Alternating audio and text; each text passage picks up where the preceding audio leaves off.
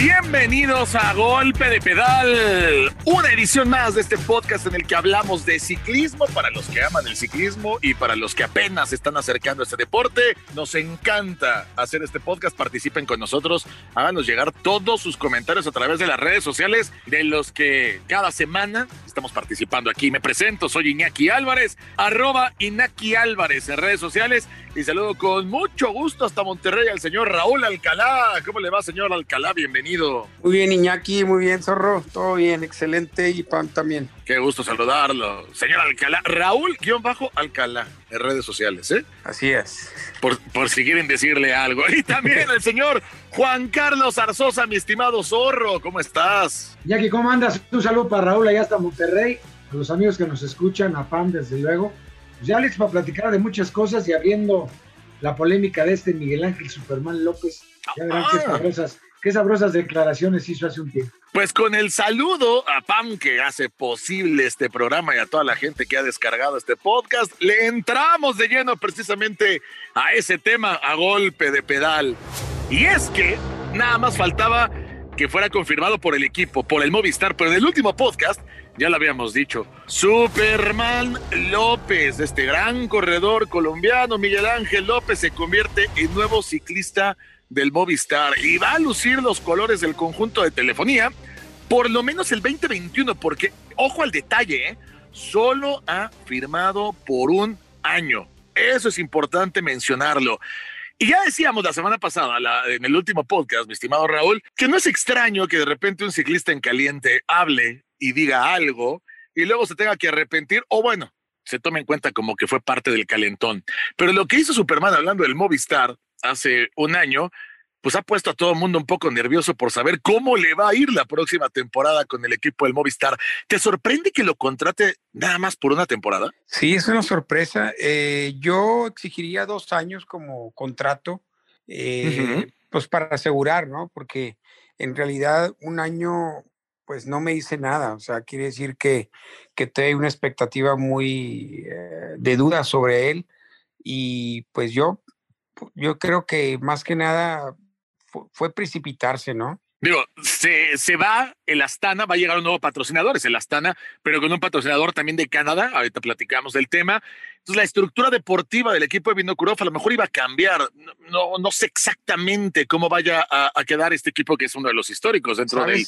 UCI World Tour. ¿Sabes, Sí. Que al principio Astana ya no tenía equipo, ya no tenía patrocinador, o sea, y el, el equipo Astana ya iba a terminar. Lo que resurgió fue que llegó un patrocinador nuevo, que así es como se dan muchas veces, canadiense con Sí. Vinocuro, y le abrió las puertas. Obviamente que pues eh, es una manera de, de empezar bien en, un, en el área de World Tour, porque el tener una infraestructura, volver a comprar y hacer un equipo nuevo es mucho más difícil. Entonces yo creo que eh, le ofreció, le ofrecieron esta oportunidad al canadiense patrocinador y ahí fue donde realmente Vinocuro aceptó. Para contarlo como es, el Astana a partir del próximo primero de enero del 2021 será el Astana Premier Tech. Así, el Astana Premier Tech es el nombre oficial que va a tener con esta empresa canadiense.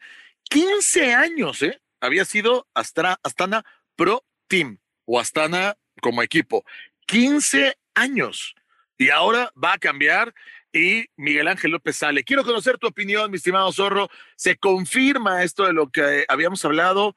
Un año, ¿te suena como que lo que busca Movistar es tener toda la afición colombiana y latinoamericana pendiente de un equipo que sin Nairo Quintana quizás este año no había tenido ese boom que le conocimos en temporadas anteriores? Pues yo creo que la Astana eh, pierde a un corredor que era su, su líder, pero tiene otros o tenía otros en ese momento.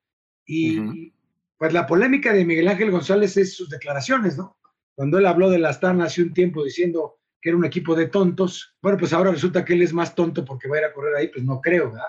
Yo creo que aquí lo que genera siempre el Movistar es polémica, es una contratación bien polémica, como deportista, como atleta, como perfil de corredor, creo que le va muy bien al, al equipo del Movistar, porque ya sabemos que Alejandro Valverde está cediendo la estafeta para los nuevos corredores y que Claro. todavía esta sangre español nueva no alcanza a reventar, si bien ya vemos que algunos se están formando para ello, creo que Miguel Ángel López sí tiene esa experiencia de ser un corredor, sobre todo de tres semanas, que insisto, le viene muy bien al Movistar. Esas declaraciones las vuelve muy polémicas y bueno, el propio Eugenio Ensue dice que la contratación bomba de este año es Miguel Ángel López, desde luego que lo es, no solo por el gran corredor que es, sino por todo lo que lo envuelve. Y también, como bien decías, que Colombia siga nutriendo de aficionados a un Movistar, que están prácticamente casados los colombianos con el Movistar, que le ha abierto las puertas a muchos corredores colombianos.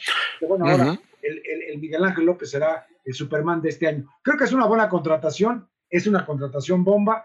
Un año, ahí nos, nos, nos explica todo lo que estamos diciendo. Como que hay dudas de ambas partes, pero creo yo que si por ahí logran un triunfo importante, se va a quedar Miguel Ángel años. Yo entiendo, y, Raúl Zorro, creo que el ciclismo como, como industria entiende también que hay mercados más importantes unos que otros. Y puede haber llegado Iván García Cortina, que es un español que viene del Bahrain Merida y que tiene un cartel interesante. Puede haber llegado eh, Mühlberger, este austriaco que va a reforzar también al Movistar para la próxima temporada.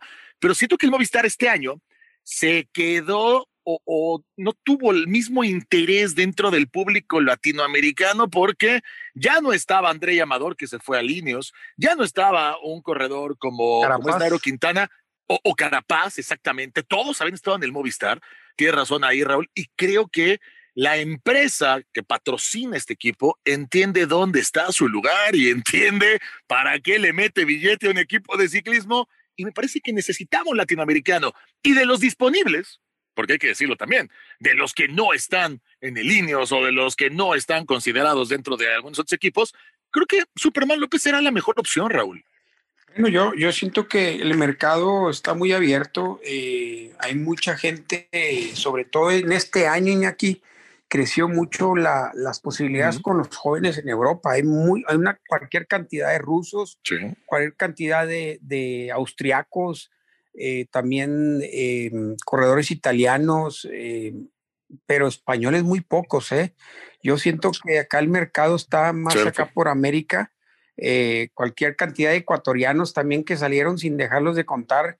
Hay una gran cantidad de buenos y hay unos bolivianos, inclusive hay dominicanos profesionales ahorita que ya abrieron el mercado también, están, hay cantidad de buenos corredores jóvenes y eso tiene de qué hablar y, y tienen que escoger varios equipos. Yo creo también Estados Unidos tiene muy buenos corredores, jóvenes. Ya lo demostró eh, el corredor del Jumbo, eh, Kunz, Seth que lo hizo bastante bien. Y ahí vienen también muchos corredores detrás de ellos. Y por ser unos buenos ejemplos, eh, yo creo que se da más ahorita en esta temporada que lo eh, las grandes vueltas los ganaron todos los jóvenes menores de 23 años. Sí, bueno, pues la verdad es que e, es un tema bien interesante y me queda claro que una vez que arranque la temporada 2021, ya sea que el Movistar se presente, no lo sé, si en el Cadel Evans o incluso en el Tour Down Under, que vaya con un equipo ya interesante, o cuando se presente en la Vuelta a Colombia y lo que, pasa en San Juan y todas estas carreras que se hacen en eh, Sudamérica antes de que comience la temporada en Europa por el tema del clima, me parece que va todo mundo a poner el ojo sobre qué es lo que haga Miguel Ángel López y que va a ser una de las grandes historias de las que vamos a disfrutar esta temporada. Le cambiamos rápidamente el tema para platicar también de los mejores equipos y de cómo se han estado reforzando algunos del último podcast a la fecha, cómo están varios de los equipos. Y el otro día quedó pendiente hablar de lleno de dos de los equipos más poderosos, porque hablamos mucho de Linios, hablamos del Movistar, nos faltaba el Jumbo y también el equipo de los Emiratos Árabes, donde hay un ciclista en lo particular, mi estimado Zorro, que había un gran interés y fue una muy importante apuesta en lo económico por el italiano Fabio Aru y que aparentemente el día de hoy tendría un pie fuera del equipo de los Emiratos Árabes. Se rumora que se podría ir al Quebeca, pero Fabio Aru no ha renovado y el equipo de los Emiratos Árabes, con la llegada de Rafael Maica, puede tener al ciclista importante junto a Tadej Pogacar para pelear por las grandes vueltas. ¿Qué va a ser de Fabio Aru? ¿Qué va a ser del equipo de los Emiratos Árabes la próxima temporada, Zorro? Lo de Aru ya se fue, ¿eh? ya es definitivo que se fue, es una baja del equipo de los Emiratos. Como bien decías, llegó Maica junto con Mateo Trentini. Juan Ayuso también es eh, nueva contratación. Este joven es es un español de sangre nueva, lo que hablaba hace un momento de este mercado español tan colapsado.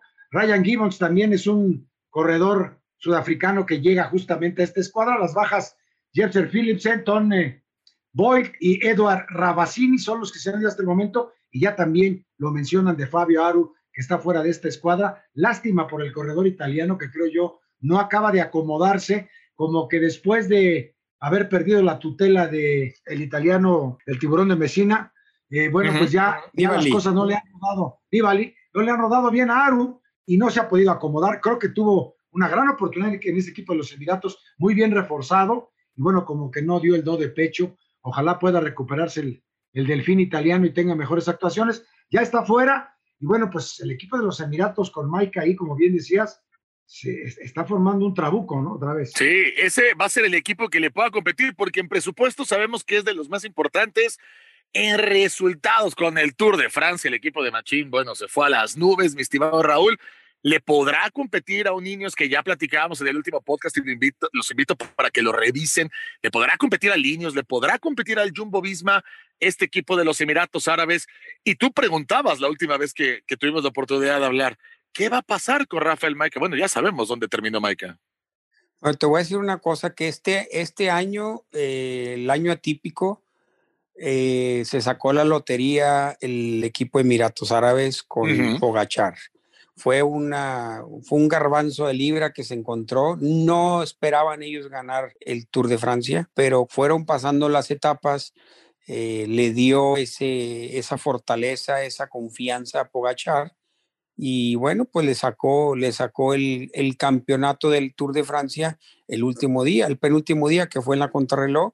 La verdad que no, no esperaban ese, ese, ese triunfo del Tour de Francia y pues veo que Pogachar puso sus exigencias y bueno, pues hubo otro equipo que le pagó y, pues así son los nuevos cambios de aire que se están dando.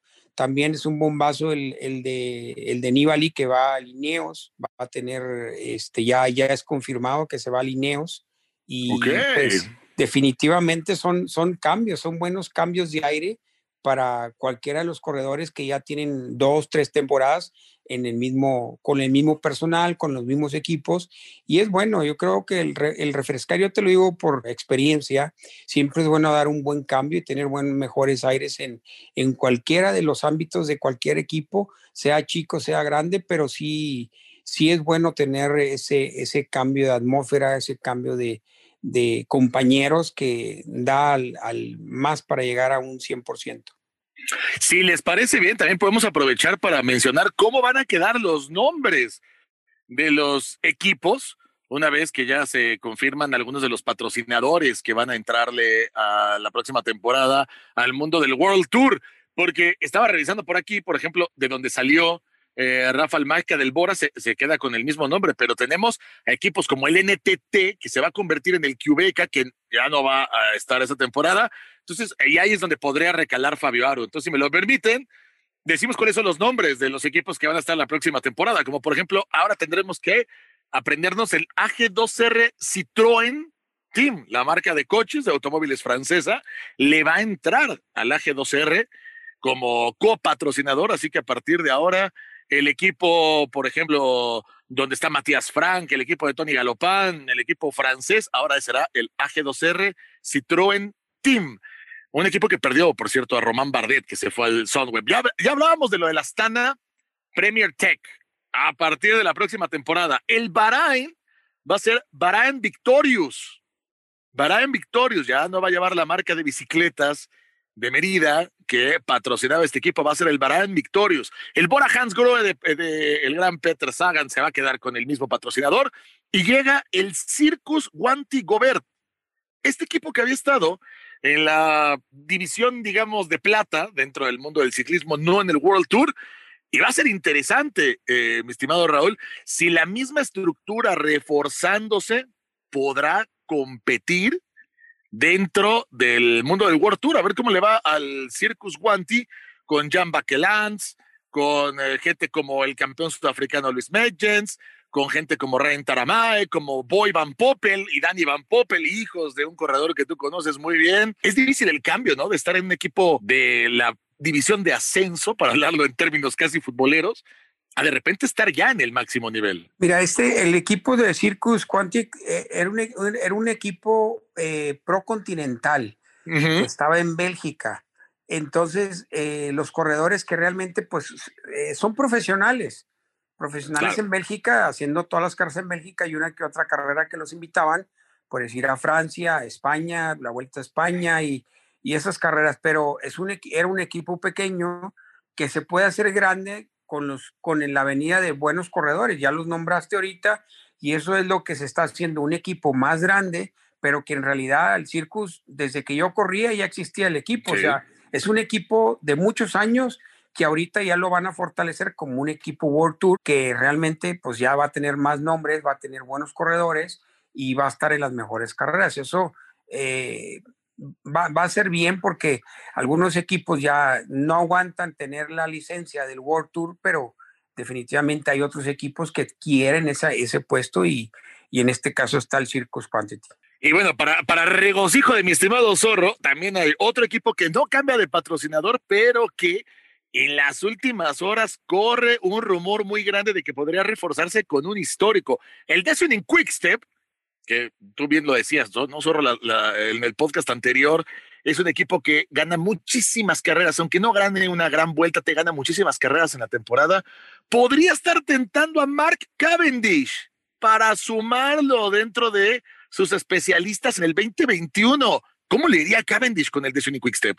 Bueno, aquí lo más interesante es que estamos viendo como un reacomodo total, ya lo decía Raúl, una temporada tan atípica como esta, pues trajo a colación que todo el mundo se reinventara como equipos, ¿no? Los patrocinadores también, algunos dieron paso de costado, otros equipos ya formados tan antiguos que ahora llegan a ocupar justamente un lugar por un patrocinador, pero que tienen una infraestructura de mucho tiempo.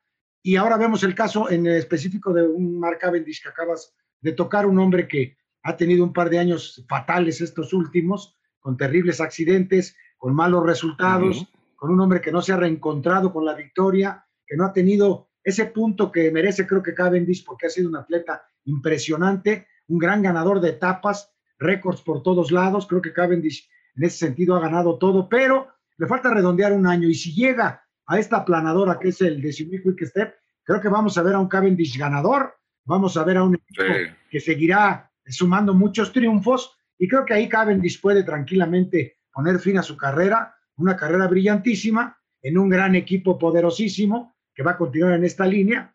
Y que bueno, eh, hay que frotarnos las manos porque eh, con lo que estaba comentando Raúl y tú los movimientos que se vienen ahora, pues vamos a tener una temporada de ensueño. Y ahora con el regreso de la gente a las carreras, desde luego con toda la eh, normatividad que se deba de tener, bueno, pues creo que tenemos, tenemos una grata ventana para el próximo año en el ciclismo de ruta profesional. Lo que sería sumar otro ex campeón del mundo a un plantel que tiene a Juliana Alaphilippe, a la gran sorpresa que fue Almeida, pero en los velocistas, a Sam Bennett, uno de los mejores sprinters, eh, ganador del suéter verde en el último Tour de Francia, a Remco Evenepoel, que es una de las grandes sorpresas, y por cierto, también me da mucho gusto contarles que Fabio Jacobsen, el campeón de Holanda, del cual platicamos en el último podcast, la terrible caída que sufrió en ese accidente con Dylan Groenewegen, está de regreso, señores.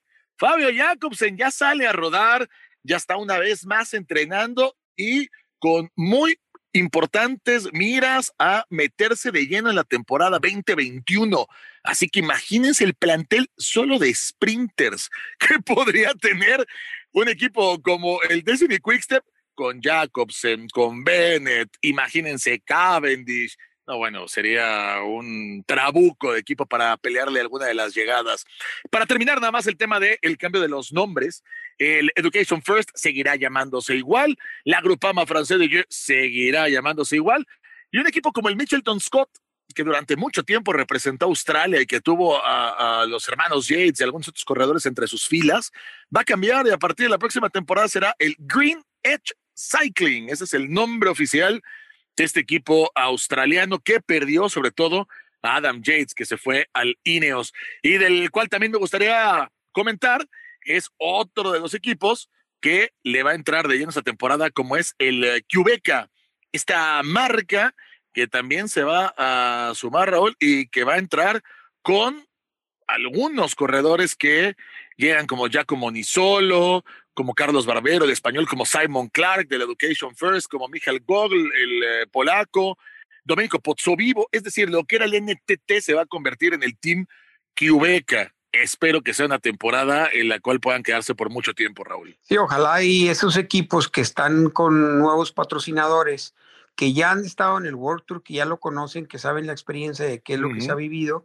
que se puedan mantener porque eh, llevan a tener pues una plantilla y una nómina muy grande, entonces es difícil de mantenerla y ojalá y que que no sean nada más dos años, sino cinco o seis años, que perduren los equipos y que también perduren los contratos de los corredores. Eso es muy importante para cada uno de los corredores y, y que pues que aseguren no nomás un año como lo hizo como lo hizo Superman López, que lo pues que lo realice dos años, tres años, que se mantenga, que se afiance, pero con buen sueldo. Eso es muy importante por la tranquilidad del corredor, ¿eh? porque el próximo año andas inquieto otra vez, no tienes, no, pierdes el contrato, andas buscando qué equipo te puede, te puede solicitar y, eso no te creas, eh, distrae mucho a la persona. ¿eh? De acuerdo, bueno, pues vamos aprendiéndonos todos los nombres, zorro, porque cambia muchos patrocinadores, pero también es una buena noticia. A mí me parece que habla de lo sano que está el deporte profesional del ciclismo, me habla de lo atractivo que es para diferentes marcas, porque si habláramos de una reducción de equipos, sería preocupante.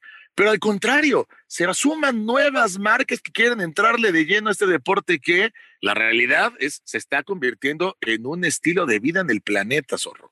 Sí, definitivo. Creo que esto es eh, llama mucho la atención cómo le apuestan en el plan de negocio. Sigue siendo una opción estupenda para la gente que patrocina el ciclismo. Estamos viendo cómo las marcas entran y salen, como, siempre, creo que Raúl nos podrá platicar mucho de ello. Cuando él corría, pues sucedía lo mismo. Los, los eh, patrocinadores apuestan de pronto por, por, equipos completos con toda la infraestructura, eh, una más, nada más suben su marca, eh, pero bueno, creo que este, este circo del ciclismo a nivel mundial seguirá creciendo por muchos años. La televisión, desde luego, es un factor fundamental, cada vez las producciones mejor hechas para que esos patrocinadores logren ver el regreso en sus negocios. Y bueno, esto hace que el ciclismo crezca mucho y mucho mejor. Y también eh, lo, que, lo que se acota hace un momento, que los ciclistas busquen los mejores contratos, ¿no? Que tengan un poco más de tiempo, porque recordemos que la vida del deportista es corta.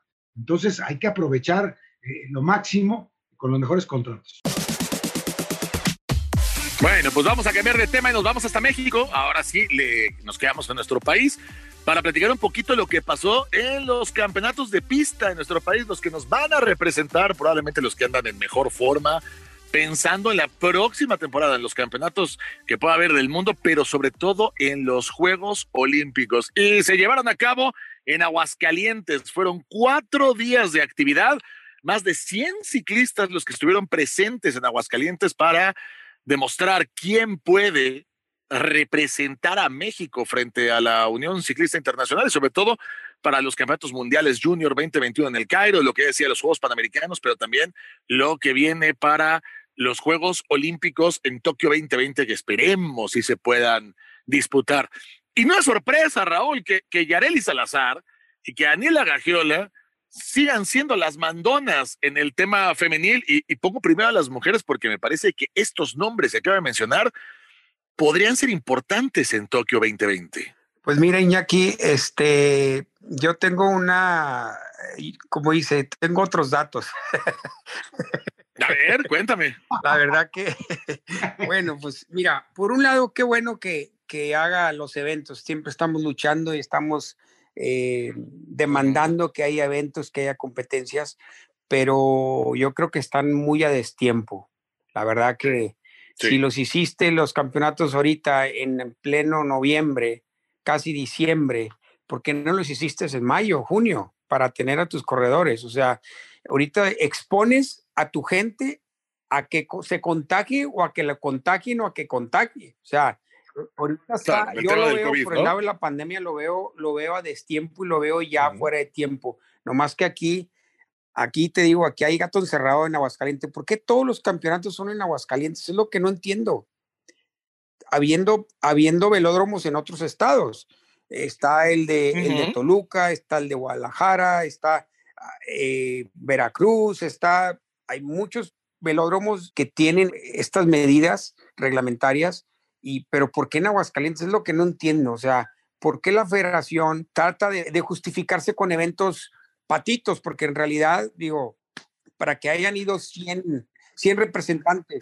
De hecho, Nada más decir una cosa, Rol. El velódromo al final no fue el velódromo bicentenario, donde, por ejemplo, Víctor Campanerz rompió el récord. Se hizo en otro velódromo en el estado de Aguascalientes. No se hizo en el velódromo bicentenario. ¿Ves? Para que veas. O sea, ¿qué es lo que, qué es lo que te llama de Aguascalientes?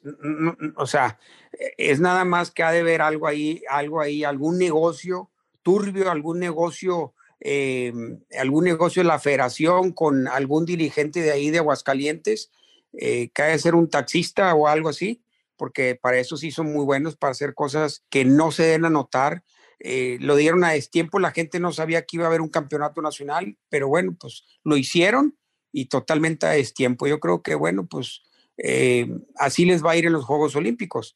No lo digo por los competidores que fueron, digo, realmente si te dicen que va a haber un campeonato nacional, pues te preparas en 15 días y estás compitiéndolo.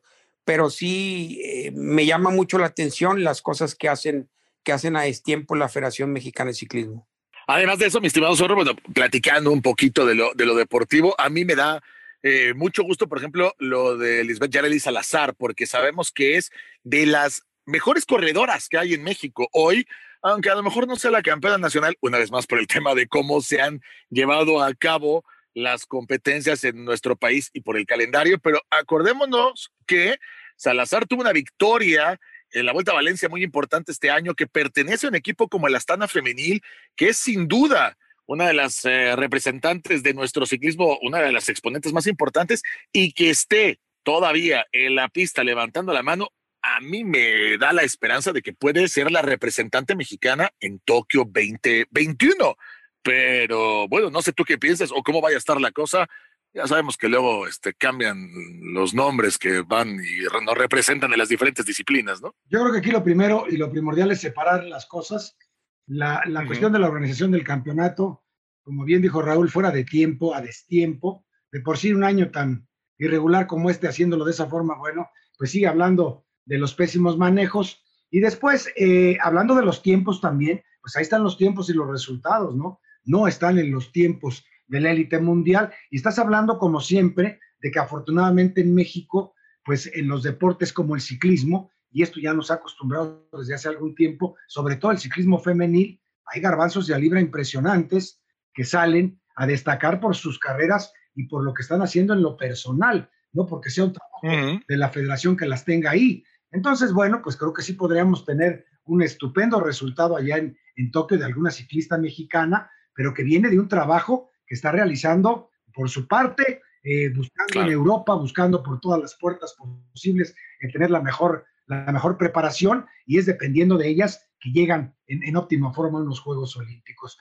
Y, por el otro lado ya sabemos que, que podrán ganar el lugar ellas, pero son capaces en la federación de cambiar el lugar por otra persona que convenga más a sus intereses. Este asunto de la Federación Mexicana de Ciclismo sigue siendo un caos terrible, es un auténtico tsunami que ha barrido no nada más con el ciclismo, nos podemos poner a hablar de otras federaciones, que no es nuestro caso porque no es nuestra especialidad en este podcast, pero hay muchos ejemplos, ¿no? Y simplemente vayamos al tenis, al básquetbol, etcétera, etcétera, que están verdaderamente en el fango porque no les permiten salir los poderes eh, anacrónicos que las tienen ahí guardadas y escondidas, y la Federación de Ciclismo no es la excepción. Tristemente vemos cómo pasan los años y después de aquellas grandes vueltas todavía que nos tocó con Raúl González, que fueron las últimas grandes carreras mexicanas, donde Raúl Alcalá pues lució tremendamente, el ya fallecido Miguel Arroyo, etcétera, etcétera, muchos ciclistas mexicanos que era un deleite verlos y que vinieron grandes campeones del mundo a correr esa vuelta, esa vuelta a México que tanto añoramos y que tristemente pues echó a la basura y que después desgraciadamente no se ha podido rescatar, algo de tanto prestigio a nivel mundial, porque en, los viajes al, continente europeo y a otras partes te preguntan todavía por la ruta a México y eso a uno le duele tener que contestar, pues que no hay, que, que no hay organización para hacerla porque no, no, no, podemos avanzar, ¿no? Y también es una desgracia que no haya existido un comité organizador privado que pueda hacer la vuelta sin pensar en la federación. No se necesita claro. para hacer una vuelta en México. Claro, totalmente de acuerdo y esperemos que alguien en un futuro muy próximo pueda levantar la mano para decir, oigan, hay una, hay una afición por el ciclismo en México y hay unas condiciones geográficas como para que hagamos una vuelta al nivel de cualquier otro país. Es más, se podría hacer hasta simplemente por una región, no tiene que ser tan grande como es todo el país.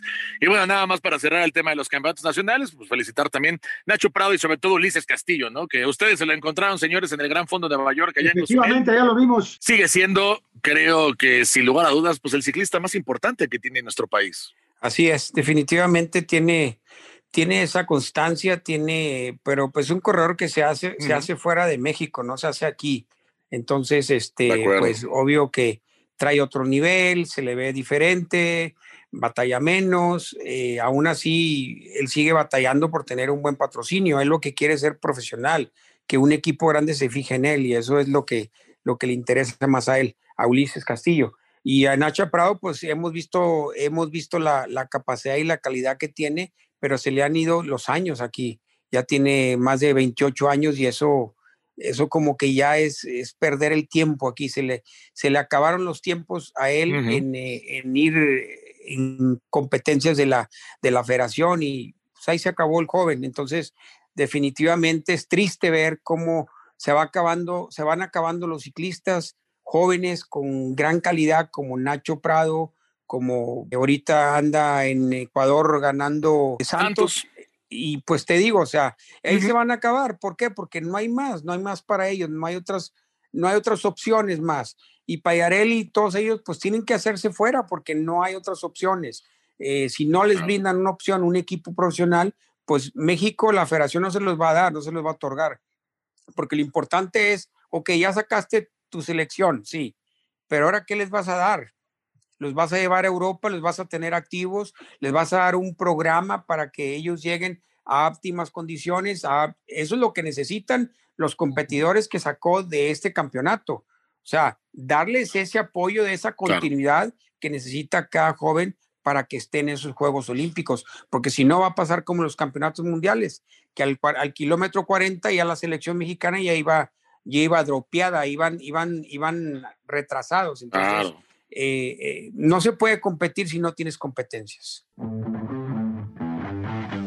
Y nada más una noticia para cerrar rapidísimo, porque nos quedan un par de minutos, de algo que está eh, todavía en proceso. Y es que, ¿por qué es tan importante el campeonato que se acaba de llevar a cabo en Aguascalientes? Porque los mexicanos podrían participar en lo que la UCI ha creado. Es el último invento del señor Lapatiente. A ver cómo le va a David Lapatiente, el presidente de la UCI, con esta idea.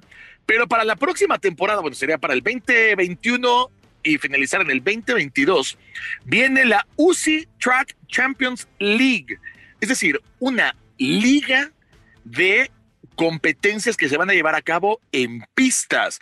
Se anuncia la primera liga mundial. Esto sería un formato que va a entrar a finales del próximo año. Y la idea es que se corra en seis velódromos, en los seis velódromos más importantes del planeta. Todavía no se ha eh, dicho cuáles serán estos seis velódromos.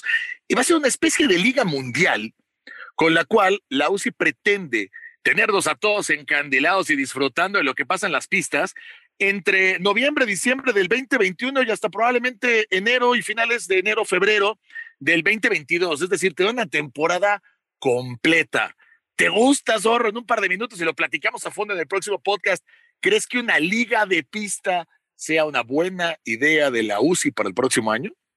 es una maravilla, creo que se habían tardado porque el ciclismo profesional, digámoslo así, y sobre todo de apuestas en Japón es impresionante y tiene muchos años. Entonces, si esto se logra, pues ya vimos lo que resulta de los ciclistas que de la pista brincan al, ciclismo de ruta o que vienen del ciclocross y se meten a la pista y luego pasan al ciclismo profesional de ruta. En fin, creo que es un paso obligado, es un espectáculo aparte el ciclismo de pista, es como ver eh, los Juegos Olímpicos, el atletismo, que es eh, también aparte en la pista. Entonces, pues le estaba faltando ese frijolito que es eh, estupendo, creo yo que va a ser en las épocas de frío, en los velódromos cerrados, que levante la mano a Aguascalientes. Ahora sí, que involucre como debe de ser, con el mejor velódromo del mundo, el más veloz hasta el momento, con los mejores récords. Entonces creo que ahí sería interesantísimo ver una liga profesional.